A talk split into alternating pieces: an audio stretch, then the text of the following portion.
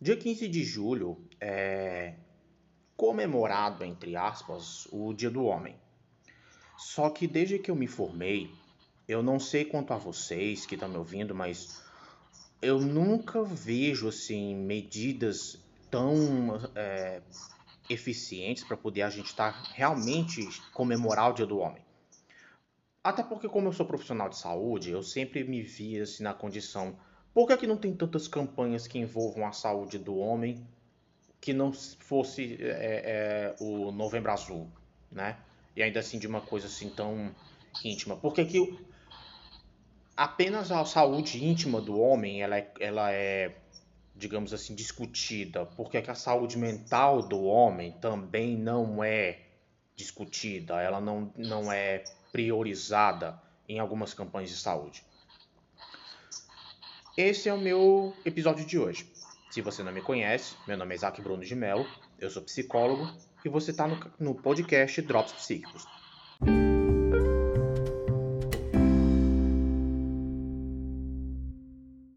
Nas minhas redes sociais eu acabei fazendo uma enquete perguntando é, quem dos meus seguidores tinha feito terapia. E se caso essa pessoa tivesse feito terapia, ela colaboraria comigo no episódio de hoje do podcast. E eu estou justamente com esse voluntário.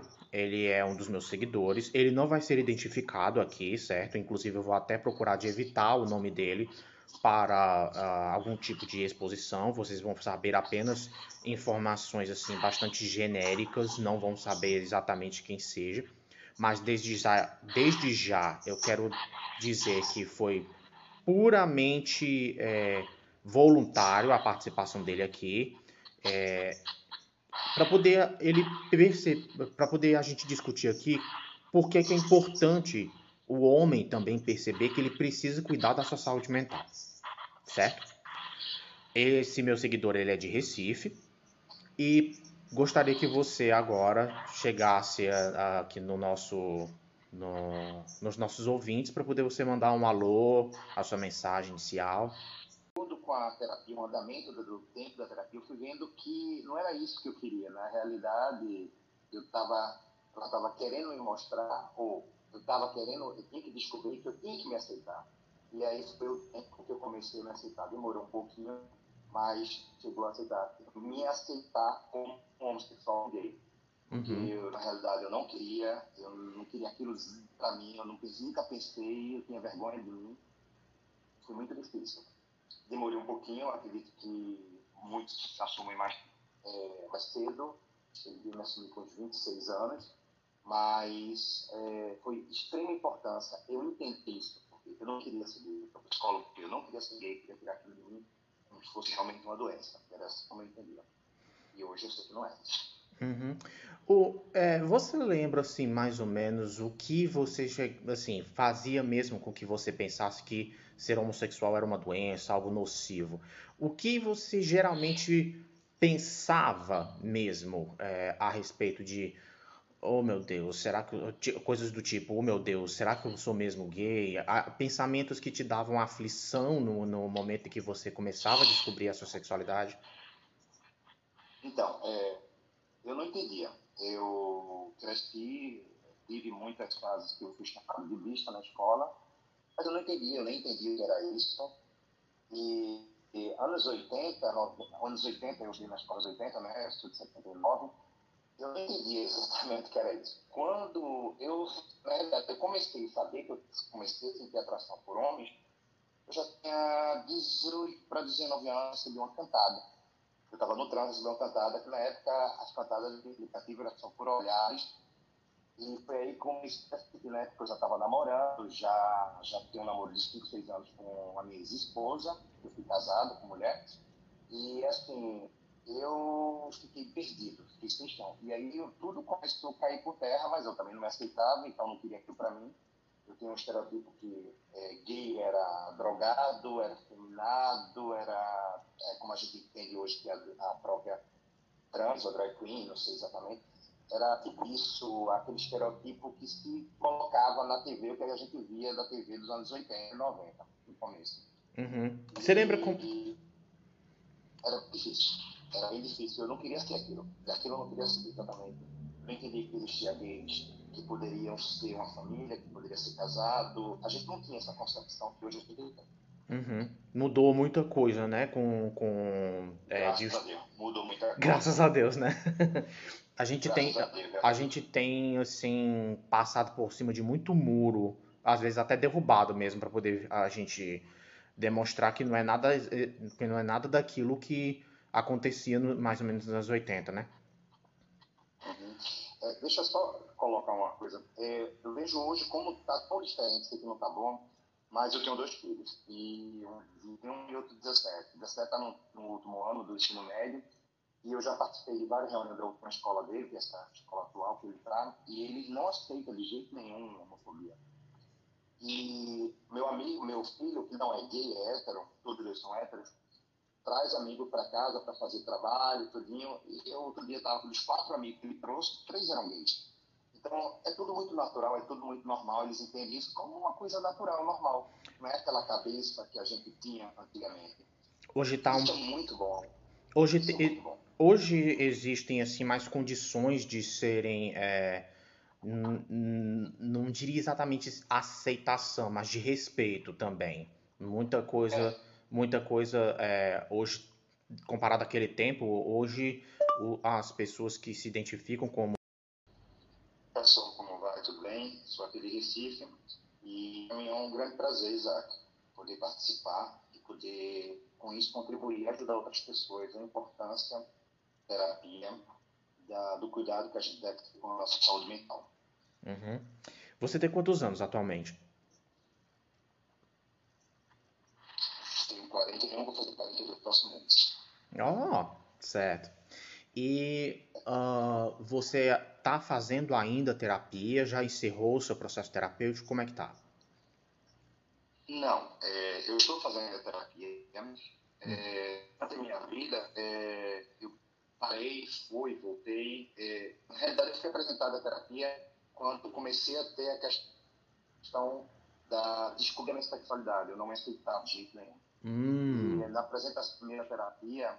Assim, existem muito mais é, condições assim que fazem com que você assumir a sua sexualidade, sua identidade sexual, sua identidade de gênero seja não tão é, é, hostil comparado uhum. a antes. Uhum. Hoje ainda, ainda tem, infelizmente, ainda existe um, os problemas, uh, mas não é tão forte, não é tão resistente quanto antes. A, a educação tem mudado algumas coisas. E me diz uma coisa. Quanto tempo demorou para poder você começar a perceber que por conta da, da, da homofobia internalizada que você tinha, demorou para poder você perceber que você precisava de terapia para lidar com isso? Então, é, eu procurei a terapia porque eu contei para meus pais que estava sentindo, isso é uma longa história, e eu, foi exatamente, eu tenho 18 anos, e meus pais decidiram me colocar na terapia. Mas eu passei ainda uns três anos que eu não queria ser gay. É, que, eu não quero, é, que eu tinha que me assumir gay, não que eu tinha que remar contra a maré. Porque por mais que eu tentasse é, não cheguei, sabe aquela coisa, eu já estava casado, que eu casei jovem, sabe aquela angústia que você tem que ter quando ela presta pode estourar? Hum. Sabe você sonhar à noite transando com homens, mas você olhar para o lado e está assustado e ver uma mulher? Não que você não amasse ela, porque eu a amei, mas porque aquilo estava dentro de mim até chegar ao ponto que eu cheguei disse para ela, olha, não dá mais, eu contei a verdade, porque eu, eu, tenho, eu tenho, de sair com homens, tudinho, até que ela chegou e disse, olha, eu lhe dou um, mês, um dia no mês para você sair com homem. Ela até fez isso, eu disse, eu não quero isso, eu quero tentar uma nova vida. E na época o meio era tão preconceituoso que as poucas pessoas que eu conhecia dentro gays, eles diziam, como é que tu vai sair de uma vida hétero para uma vida gay, uma vida feminista? E eu, eu já tava, tinha medo. E as pessoas ainda colocavam os gays, porque há preconceito dentro do mundo gay. Muito. E aí, Muito. E aí, o que acontece? Eu disse, eu preciso tentar. Eu preciso tentar. E aí foi que eu tentei, e aí convivi mais com isso. Foi difícil para a família, tudinho, entender, mas a gente, é aquela coisa que eu digo para todo menino jovem, ou toda pessoa que quer, como é que se diz, quer se assumir, se assumir que eu acho que não é a palavra certa, quer mostrar quem é realmente, quer ser, a pró, quer ser quem é mesmo, mas é de você conquiste a sua independência financeira. Não dependa de ninguém. A partir do momento que as pessoas deem alguma ajuda para você, elas vão te cobrar de alguma forma, vão tentar te controlar. Uhum. Então tem que ser totalmente independente para que as pessoas não se metam na sua vida.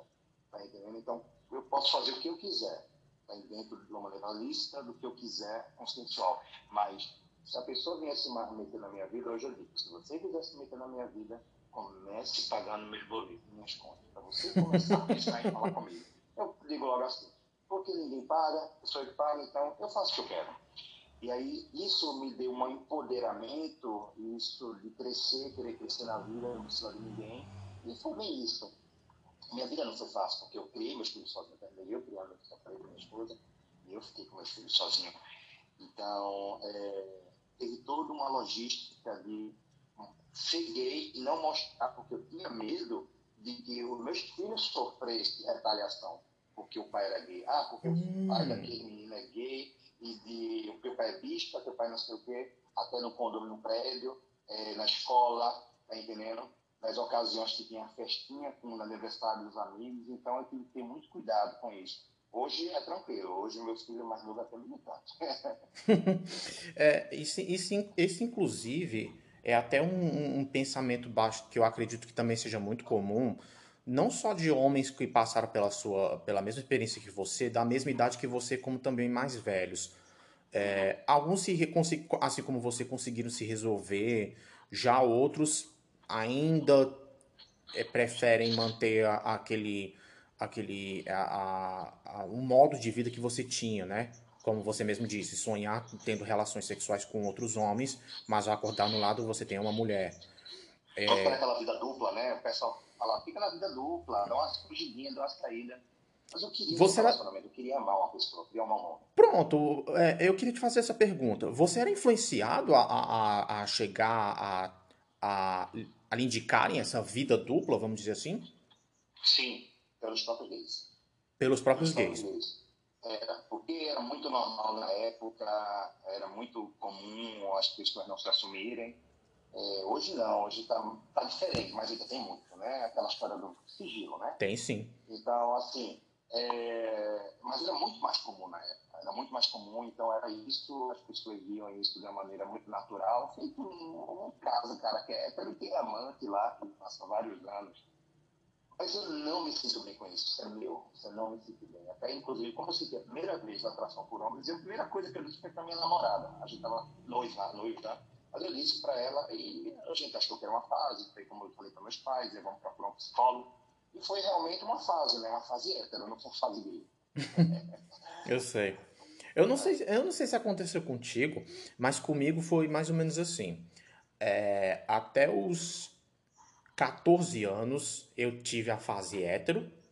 Dos 14 aos 19 eu tinha a fase bi. E a partir dos 19 é que foi a fase gay, na verdade. Aqui, na, na verdade, é nem fase. A, gente fala assim, brincando, claro. Na, eu não sei se aconteceu isso com você também. Foi mais ou menos isso? É, eu cheguei a atrasar só duas mulheres na minha vida. E uma foi uma, uma namoradinha e outra foi realmente a minha ex-esposa.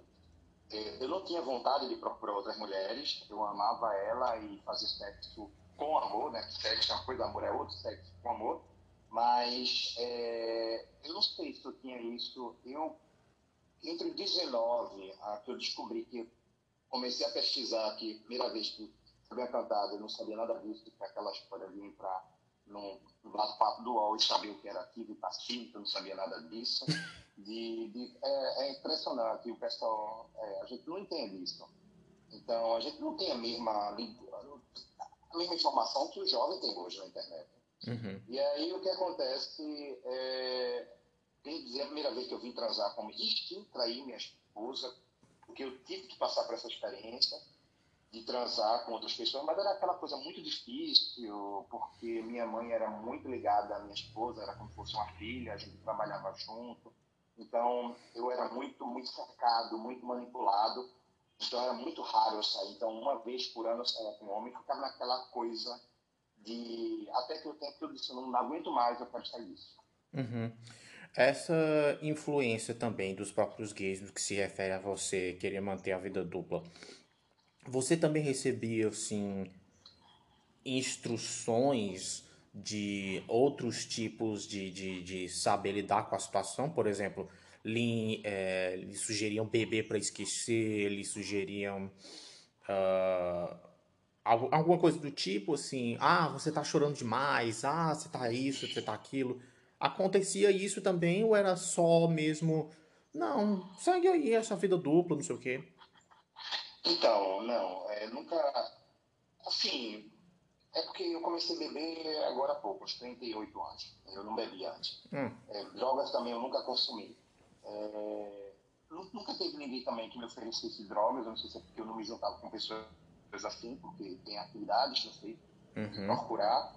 E não, mas pode dar realmente de falar, você pode, como é que se diz, é, uma vida dupla, tanta gente vive, conheço fulano que vive, tem político que vive, tem cantor que vive, tem artista que vive. Era é. muito normal, né, isso, né? A gente vê hoje os artistas feitos de Janequina, agora está sumindo, né? É. Então, é, e você vê casado com Maria Gabriela, mas todo mundo sabia, porque por trás ele era casado com o, o assim, né, que, que era casado com o filho de Maria Gabriela, na realidade. Era uma coisa, era um acordo que se tinha, né, mas uhum. galã da Globo, né? Então, assim, graças a Deus as coisas estão melhores e era isso. Era uma, a influência não tinha muito amizade, porque eu não saía com alguém, era mais coisa da internet e era muito difícil eu ter uma oportunidade de sair e naquela época não tinha essa coisa de a gente ter um aplicativo, feito um, um, um cardápio, escolher lá e sair com a pessoa. Não existia essas coisas. Não, não... Com... Era tudo por olhar, tudo por... era bem diferente. Eu sei.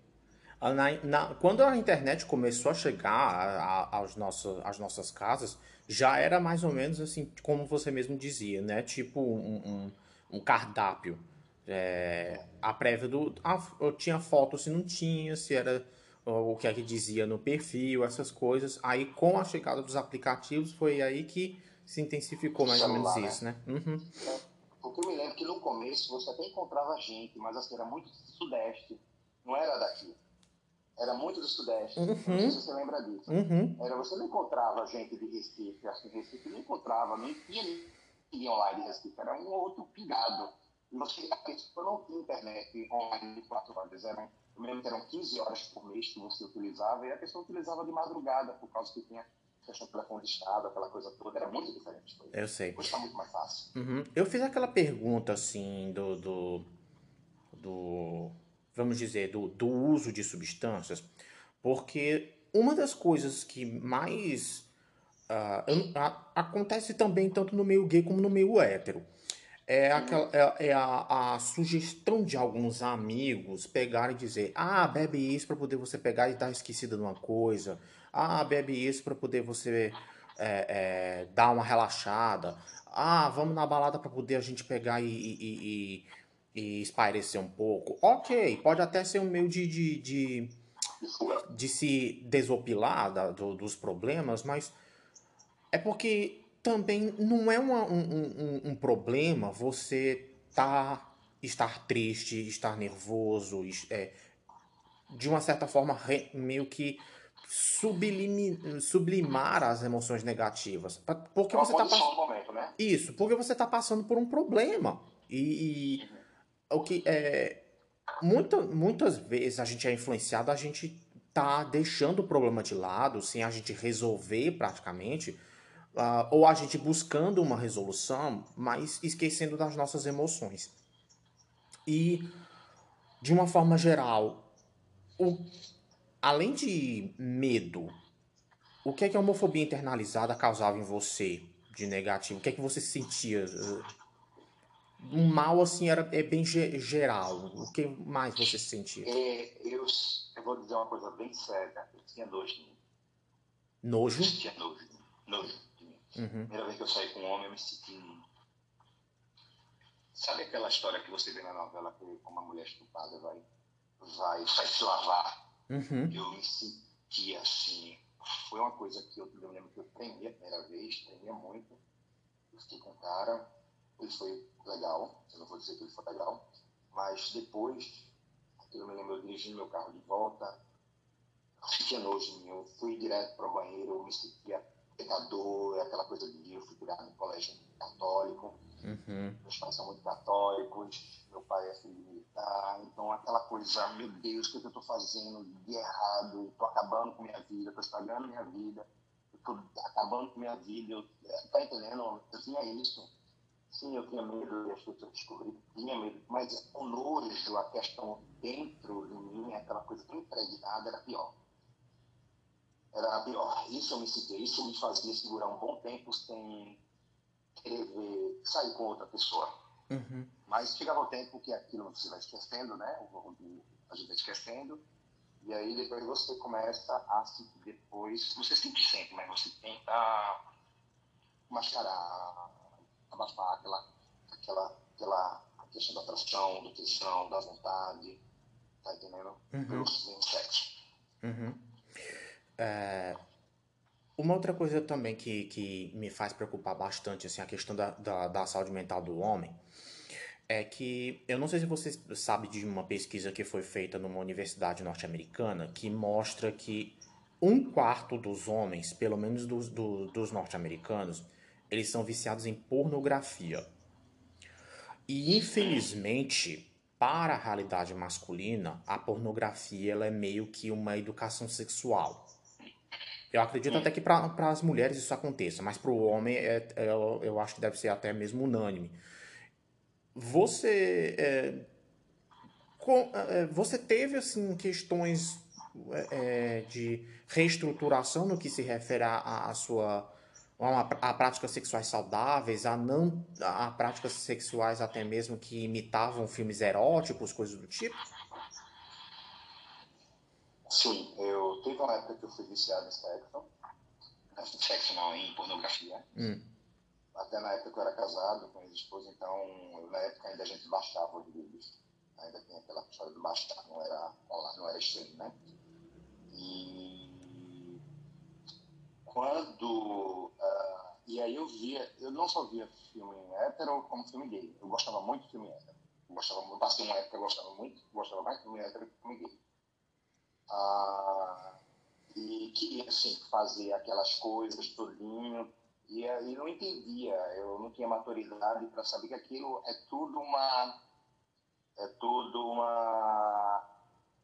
É um comércio, é um. É, uma, é um é, como é que se diz? Aquilo é. Encenação. Uma encenação. Encenação.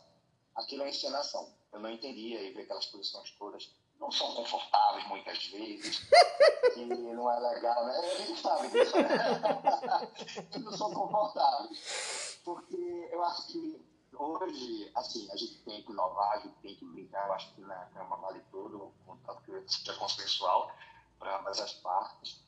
Mas é, existem coisas que eu acho que tem aquele prato feito que é feijão com arroz, que tem aquelas soluções que a gente sabe que são mais gostosas, tá entendendo? Uhum. Que são as melhores, que é que quando, principalmente quando você ama a pessoa, você que tá olho a olho, você que tá sentindo o corpo, você que tá sentindo o cheiro, aquela coisa, não aquelas coisas mirabolantes, né? Que tem então... Que mal tem toque, né? Pra ser mais é, Exatamente, exatamente, exatamente. É, desculpa pela pergunta, você atualmente está solteiro ou está num relacionamento? Ai, que pergunta difícil. Chega. não, não, não, não é difícil, não. É difícil pela situação que eu estou passando. Então, é, eu tenho um relacionamento de 14 anos já, uhum. é, casado, a gente é casado. Uhum. Um, a gente meio que, meio não, a gente começou a curtir há três anos, mais ou menos uns cinco anos. Uhum. Conhecemos uma pessoa há quatro anos e começamos sem querer não foi, não, a gente não pretendeu, a gente nunca pensou em eu não sabia que eu até considero que foi a segunda vez que eu saí do armário, um trisal. Entendi. E assim, okay. a pessoa me colou na gente, a gente se apaixonou muito por essa pessoa, mas essa pessoa andou fazendo umas besteiras, aprontou muito e, e a gente acabou. Mas agora, depois de três, quase quatro meses, estamos tentando reatar que está estamos tentando. Então, assim, por isso que eu disse ah, que é difícil, porque eu não sei se é um casal ou se está se formando novamente o antigo trisal. Uhum. Mas o eu, importante é que você está no relacionamento, não é isso? Tô, tô, eu gosto, eu gosto, eu acho que sempre fui casado. É, comecei a namorar com minha esposa com 15 anos, ex-esposa, depois que eu separei dela, logo depois de seis meses eu já estava com a pessoa atual. E eu gosto dessa coisa de ter relacionamento, de construir um futuro, de a gente planejar junto. Eu gosto de estar coladinho. Eu acho que isso eu peguei muito dos meus pais. Eu vi meus pais. Uhum. Meus pais começaram a namorar com 12 anos de idade, estão juntos até hoje. 12 anos de idade, estão juntos até hoje. Jesus. Se separaram. E eu meio que absorvi isso deles. E aí, acho que por isso que eu não queria ser gay. Uhum. Ah, é, pronto. Uma das, uma das coisas que a gente carrega muito da nossa família é justamente essa concepção de relacionamento, né? Uh, aquela coisa assim de meio que felizes para sempre. É, nós como nós como temos a, a, a, como figura de referência o nosso pai, né? A figura masculina da relação, a gente pensa que também a gente pode chegar a ter um relacionamento hétero, mais ou menos parecido com o dos nossos pais. Entretanto, quando a gente cresce, não é assim, vai mesmo causando assim uma, uma dúvida na gente. Tem pessoas assim como você acabam desenvolvendo nojo de si mesmo, tem outras que desenvolvem questões assim mais sérias. Então, uh, a gente já está com 25, 26 minutos de. Aham. Uhum, por, é, é, é, muita coisa. É. Vamos marcar depois uma outra coisa para a gente conversar mais. Sim, sim, claro que sim. É, desde já, não sei nem como agradecer a, a sua participação aqui, está sendo muito importante. Foi um prazer para mim. É, e para a gente concluir aqui o episódio de hoje, é, é, é tirar-se um momento de fazer com que a gente perceba que vai ter alguns momentos assim que a angústia da gente ela vai pesar um pouco mais do que outras. A gente está triste porque o nosso time de futebol perdeu é uma coisa. Agora, a gente tá triste porque perdemos alguém é um pouco mais pesada. A gente, a gente tá, é, ficar triste porque a gente percebe que não é como o nosso colega de trabalho, o nosso colega de escola, é outro, outro tipo de tristeza. E essas tristezas, se não forem trabalhadas da forma correta, essas reje a rejeição também que a gente pode desenvolver por nós mesmos, quando nós não trabalhamos da forma correta, acarreta em adoecimento, pode surgir casos de ansiedade, pode surgir casos de depressão. Isso fica ainda mais grave quando falamos da população trans, né? Você ser uma mulher, se, é, é se sentir mulher, mas está vendo no espelho um homem, um corpo de masculino. A mesma coisa também acontece com os homens trans. É, é são, se veem como homens, mas estão no corpo de uma mulher. Então, é, essas, essas uh, angústias, esse sofrimento mental, é, é, por conta da nossa identidade de gênero identidade sexual, ela, é, ela precisa sim ser bastante resolvida em um processo terapêutico, tá? Se você gostou desse episódio, não se esquece de entrar em contato com a gente nas redes sociais para poder você estar tá sugerindo novos temas, trabalhando com a gente. Quem sabe você não vem participar aqui também, tá? Lembrando que você não vai ser identificado assim como o meu voluntário hoje, tá certo? Quero agradecer profundamente a ele por ter se disponibilizado lá de Recife para poder estar tá aqui com esse cearense, tá participando desse episódio que está sendo muito legal.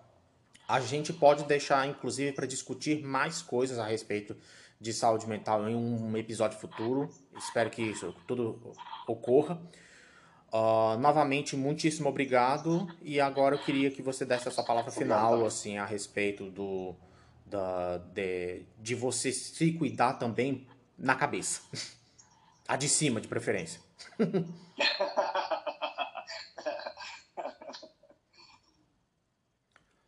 Quer deixar uma mensagem para pro, pro os ouvintes?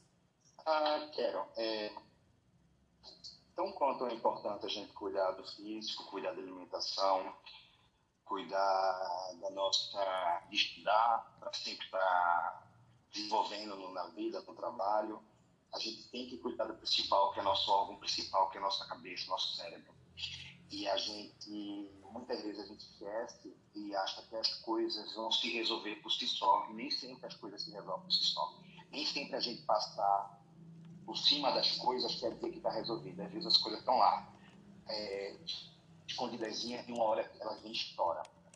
E isso pode trazer muitos prejuízos. Então, a gente, durante a vida, a gente vai trazendo vários problemas, várias frustrações, e às vezes a gente nem se dá conta, mas que reflete no futuro ou na sua vida presente, e você às vezes nem sabe o que, é, até que você entenda. E a terapia, a, o cuidado com a saúde mental faz com que você se entenda melhor, faz que você consiga entender seu eu interior melhor, fazendo com que você consiga crescer, progredir com muito mais estabilidade emocional, com inteligência emocional, porque às vezes a gente estoura por uma besteira por nada, ou a gente, uma pessoa, por alguma besteira que falou, lhe afeta, que afeta um, não afeta outro. O que ele aceitou? O problema da pessoa, o problema é seu, o problema é seu. E por que está acontecendo isso? Aí você tem que descobrir. Então, acho muito bom a gente procurar um psicólogo. Hoje eu faço, há muitos anos eu faço terapia. Sempre a gente vai encontrando novas questões, porque a gente está vivendo, né? E a gente vai sofrendo novas experiências, vai aprendendo coisas novas, vai sofrendo coisas novas então a gente sempre está precisando. Eu acho que é fundamental isso daí. É muito bom esse tra trabalho que o Isaac está fazendo. Isaac, também eu quero agradecer aqui, é, porque o que a gente puder ajudar outras pessoas, é o público GLS também que sofre muito, o pessoal trans sofre muito também. E muitas perguntas, como o pessoal chegam para mim, ah, você tem filho, seus filhos se aceita? Ah, você é casado, você tem um trisal? E tudo isso são perguntas, são dúvidas que muita gente não consegue, muitas vezes, o problema não está nem nas pessoas, é nele próprio, que ele não quer se aceitar, que ele acha que também não vai aceitar, não é problema não é da pessoa, é dos outros, é dele. É isso aí, gente. E então, gente, esse foi o nosso episódio de hoje. Como eu disse, não se esqueça de me procurar nas redes sociais. Uh, e em breve vocês ficaram sabendo de novidades, beleza?